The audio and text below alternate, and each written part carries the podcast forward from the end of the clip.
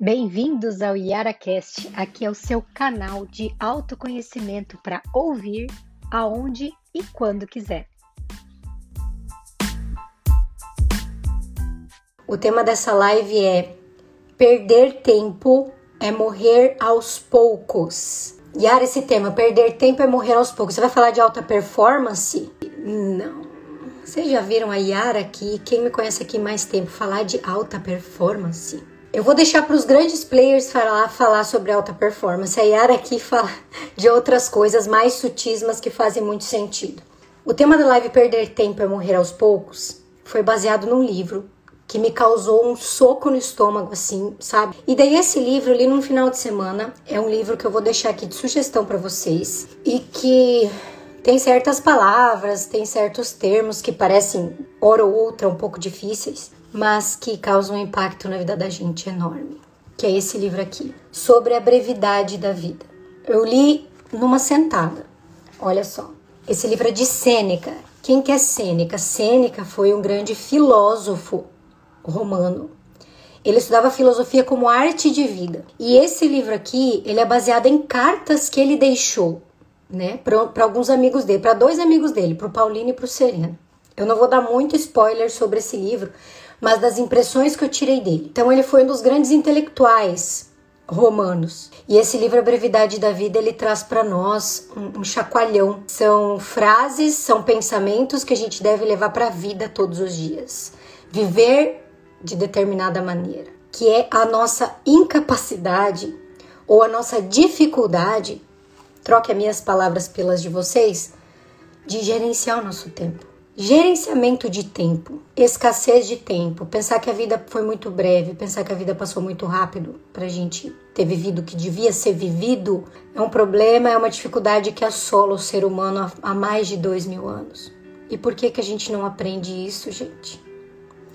Por que, que a gente demora a aprender isso? Sêneca, nesse livro, ele diz assim: que a vida não é breve.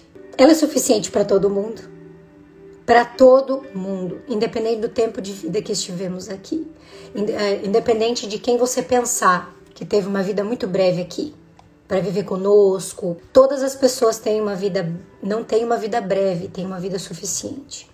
O grande problema é que nós não aproveitamos. Sêneca diz que a maneira que vivemos torna a vida breve. Ele fala muito sobre desperdícios do tempo. E várias vezes ao ler esse livro, eu me deparei com, com algumas coisas, sabe? Que fizeram muito sentido. Como eu vinha levando a minha vida antes de eu fazer o que eu faço hoje. Muitas vezes caio nisso hoje, o que é normal do ser humano, a gente erra, a gente, a gente se distrai. A gente, quando chega na velhice, a gente percebe que não aproveitou. Porque a gente começa a perceber que a gente perdeu tempo demais com outras coisas, ao lado de pessoas que a gente não gosta, indo a lugares que a gente não quer, cuidando da vida dos outros, tentando muito modelar algumas pessoas e não tentar descobrir se descascar da própria essência. A gente que é profissional, às vezes a gente fica, a gente quer modelar. Tem pessoas que copiam, mas tem pessoas que querem modelar, né? Modelar fulano, modelar ciclano. E se essas pessoas, e se a gente parasse de querer modelar alguém e fizesse um mergulho na nossa própria essência, tentando descobrir qual é a nossa verdadeira autenticidade, viver a nossa autenticidade, procurar descobrir é, o que de verdade a gente tem de precioso, o que de verdade a gente tem para oferecer e sim ser um modelo para alguém. Então, entre essas coisas, que mostram para nós que a vida não é curta, a gente que eu quis falar aqui sobre modelar alguém, é, a gente perde tempo cuidando da vida do outro, tentando espelhar o que o outro faz profissionalmente, porque aquilo funciona, então para mim é, aquilo serve como exemplo. E daí eu fico tateando essa pessoa, o que ela, o que ela está fazendo, de que forma ela está falando, e a gente perde tempo em descobrir o que está aqui. O que, que eu tenho de especial? O que, que eu tenho para oferecer? O que, que as pessoas podem modelar em mim?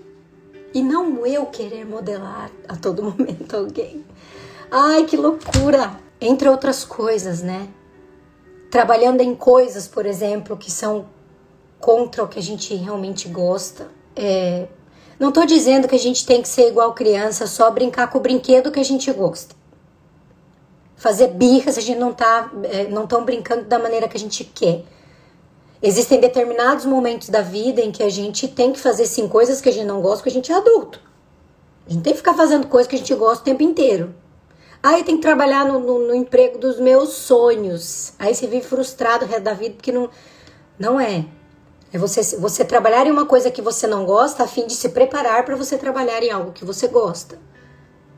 E daí muita gente vive com carregando um saco de areia nas costas, dizendo que foi infeliz profissionalmente o tempo todo, mas não enxerga aquilo ali como um aprendizado ou uma escada, os lances de escadas de escada mais difíceis para você chegar onde você quer chegar.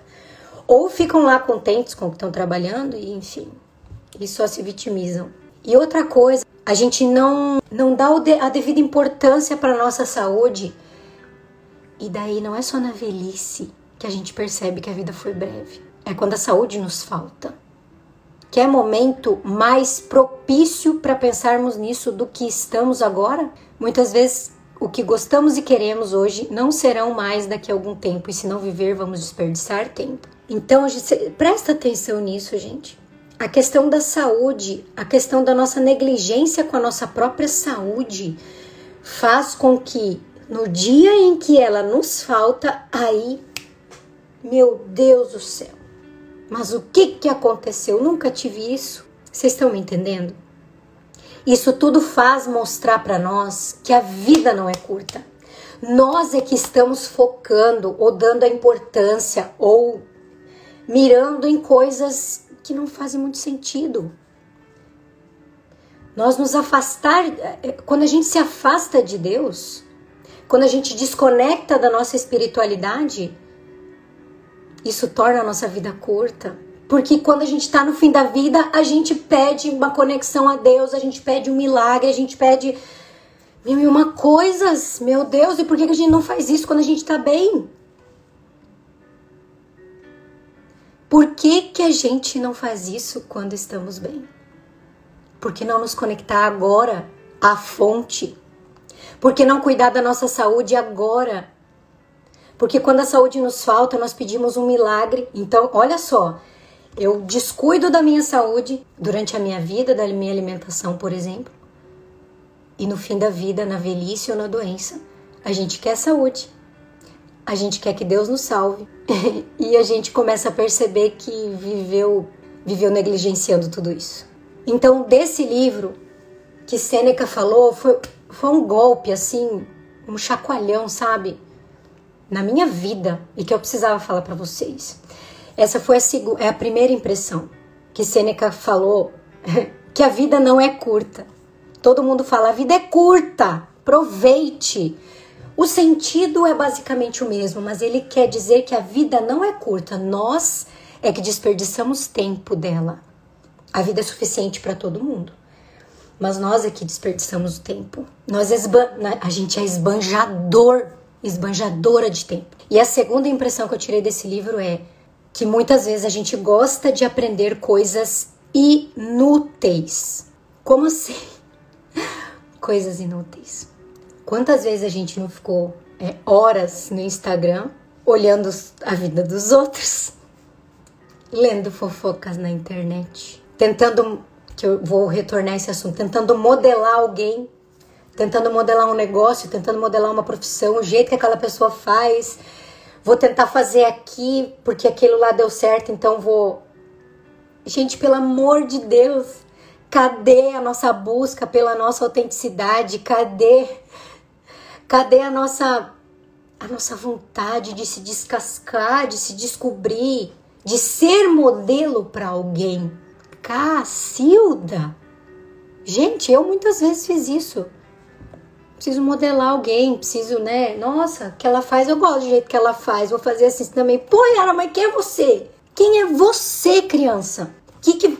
Gente, tem coisas aqui dentro, em mim, em você, que só nós possuímos. Nosso jeito de falar, Como é que a gente fala com, os nossos, com as nossas amizades? Como que a gente trabalha? E a gente não, não pega isso, transforma num pacotinho e transforma em produto? A gente não. Vocês estão me entendendo? Se sim, coloca aqui para mim. A gente vive buscando modelar alguém, a gente vive buscando a fórmula certa, a gente vive buscando modelo de negócio que dá certo. A gente olha a vida das pessoas aqui no Instagram que são perfeitas, mas o que, que eu tenho de perfeito na minha vida?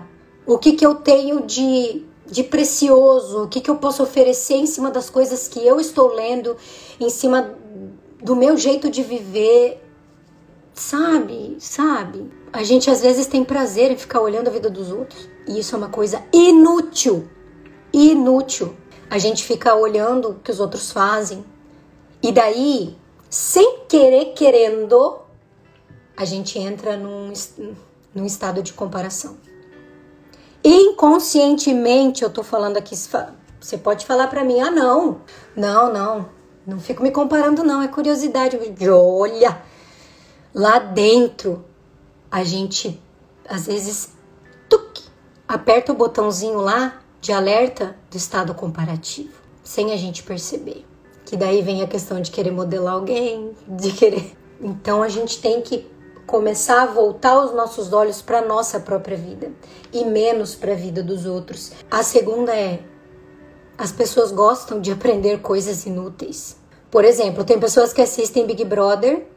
É, muitas pessoas falam para mim: Ah, quero aprender sobre comportamento humano. Beleza, sua forma de aprender, ótimo.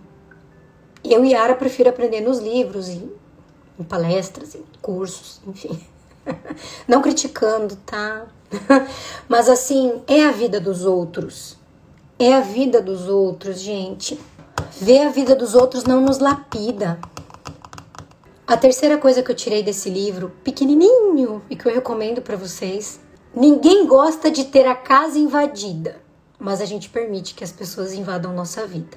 Hum, gente do céu, como que a gente permite que as pessoas deem pitaco nas nossas coisas? Que as pessoas quando você vai contar empolgada sobre alguma coisa, as pessoas vão lá e jogam um balde de água fria na sua cabeça. Como que a gente permite essas coisas? Tudo bem que as pessoas falam, falam ao vento, né? Falam vomitando o que elas acham. Tô falando de todas. Mas quem nunca, não é? Quem nunca que não teve algum parente, alguma amizade, alguém que falou assim: Isso não vai dar certo, não. Não, larga a mão disso aí. Larga a mão de ser blogueirinha. Ai, virou blogueira, querida? Ai, faça-me um favor. Podia estar tá bem tranquilinha fazendo outras coisas. Mas o chamado é outro. E a gente deixa que essas pessoas vão minando a nossa cabeça, desvalidando as nossas coisas. Ô, oh, trem! Não é verdade? Quantas vezes você foi falar alguma coisa para alguém ou você foi querer iniciar alguma coisa diferente e alguém falou assim: ah, isso não... Sério que você vai fazer isso? Quem gosta ter a casa invadida, pelo amor de Deus? Assaltada, arrombada, é traumatizante. Mas a gente deixa que as pessoas façam isso na vida da gente. Hum. Aí eu digo: eita, acorda, Brasil! Acorda, Brasil! A gente perde tempo do lado de pessoas negativas, do lado de pessoas fofoqueiras, do lado de pessoas que só reclamam das coisas. Ai, Yara, mas eu vivo com alguém que reclama de tudo. Uma coisa é você conviver com uma pessoa que reclama de tudo e ser contaminado por ela. Outra coisa é você conviver. Ponto. Pelo amor de Deus. A gente deixa que pessoas negativas que reclamam de tudo invadam nossa vida. É a mesma coisa do que invadir sua casa. Você não pode deixar. A gente não pode querer deixar a porta aberta da nossa casa para um ladrão invadir. A mesma coisa a gente tem que fazer com pessoas que invadem a, o que a gente está fazendo. Falam coisas, vomitando coisas do que elas bem quiserem e você deixar se contaminar por isso. E de outra coisa que ele comentou também é que a gente vive num paradoxo né, na nossa vida. A gente vive buscando um melhor emprego, buscando ganhar mais, né, mais dinheiro, prosperidade, parari parará, pra gente se aposentar de maneira digna, mas na hora que a velhice chega, na hora que a saúde nos falta, a gente podia abrir mão de tudo isso para voltar no tempo. É ou não é verdade? Se a saúde nos falta, se a morte vem nos visitar, a gente abriria mão de tudo isso muito fácil. Do dinheiro, do emprego bem-sucedido. É para se pensar, para a gente tomar mais tempo para a gente, para a gente olhar mais para nós e não querer ficar modelando outras pessoas. Profissionalmente, eu tô falando também. Porque tá cheio de, de blogueira, tá cheio de mulheres lindas, maravilhosas que postam para nós aqui todos os dias vidas perfeitas.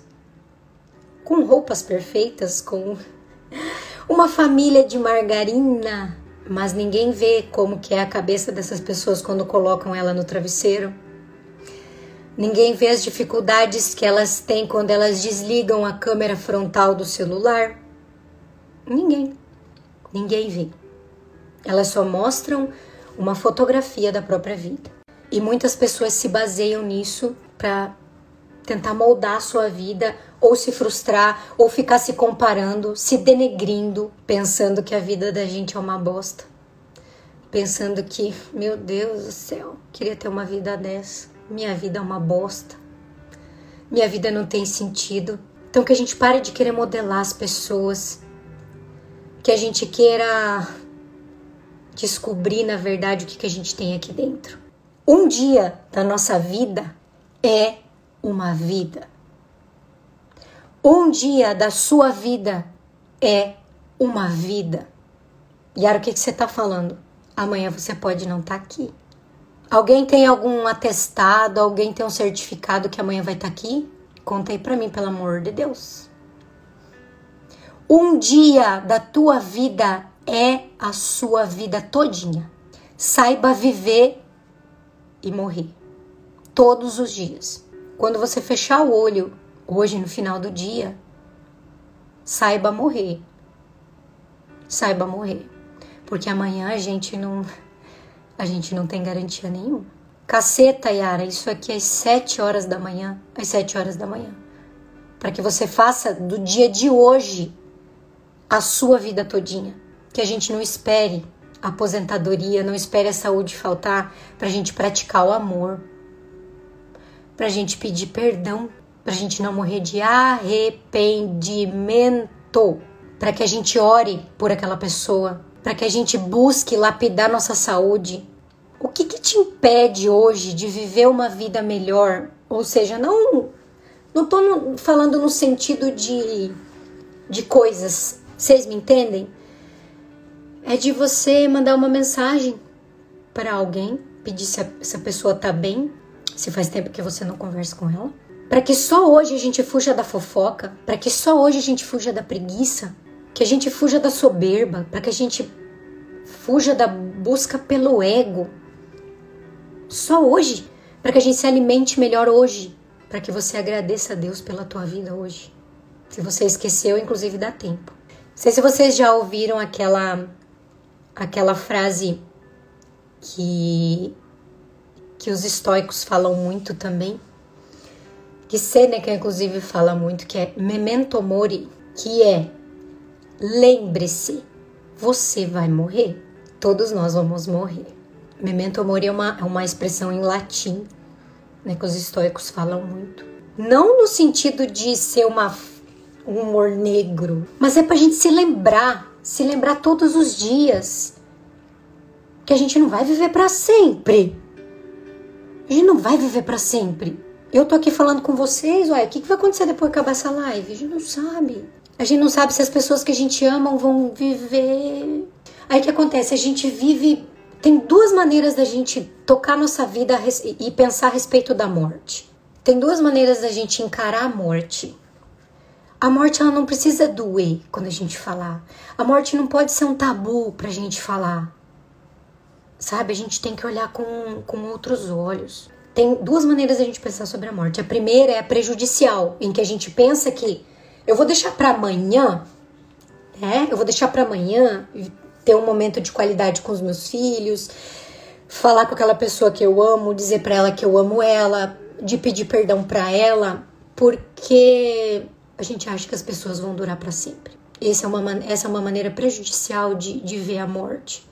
A gente acha que as pessoas vão durar para sempre. Ou pior ainda, que nós vamos durar para sempre, para fazer tudo aquilo que a gente tem que fazer, para buscar o perdão, para dizer que ama, para espantar a preguiça, para largar da soberba, para não para não iniciar atos de humildade, generosidade, para viver a nossa própria autenticidade.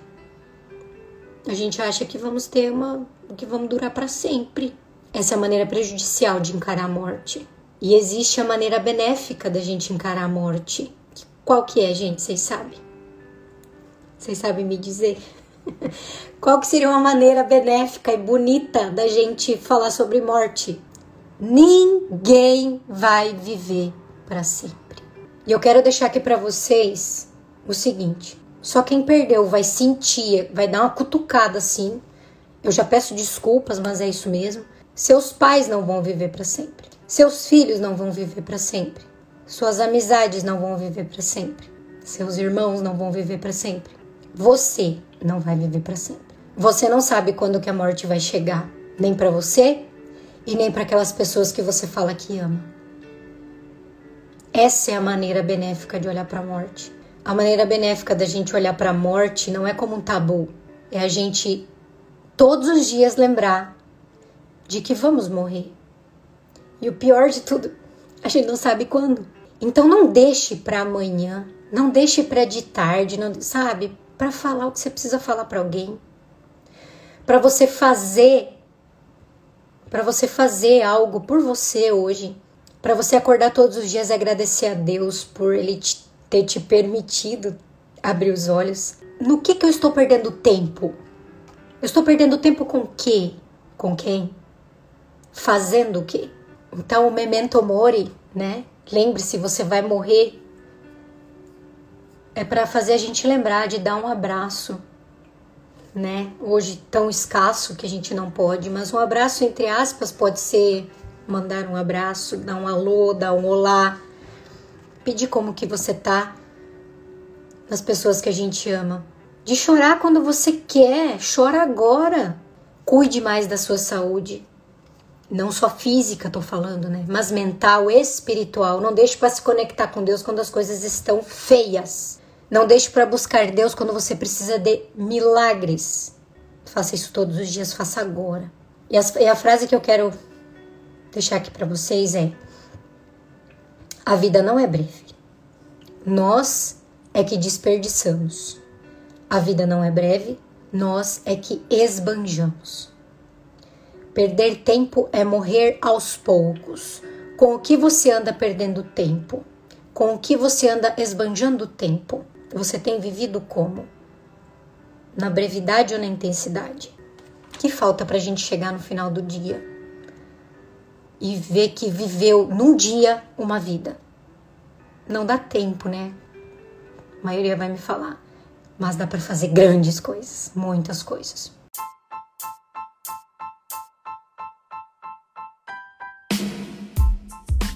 Esse foi o YaraCast. Acesse as minhas redes sociais nas outras plataformas, no YouTube e no Instagram. Yara Ribas. Até mais!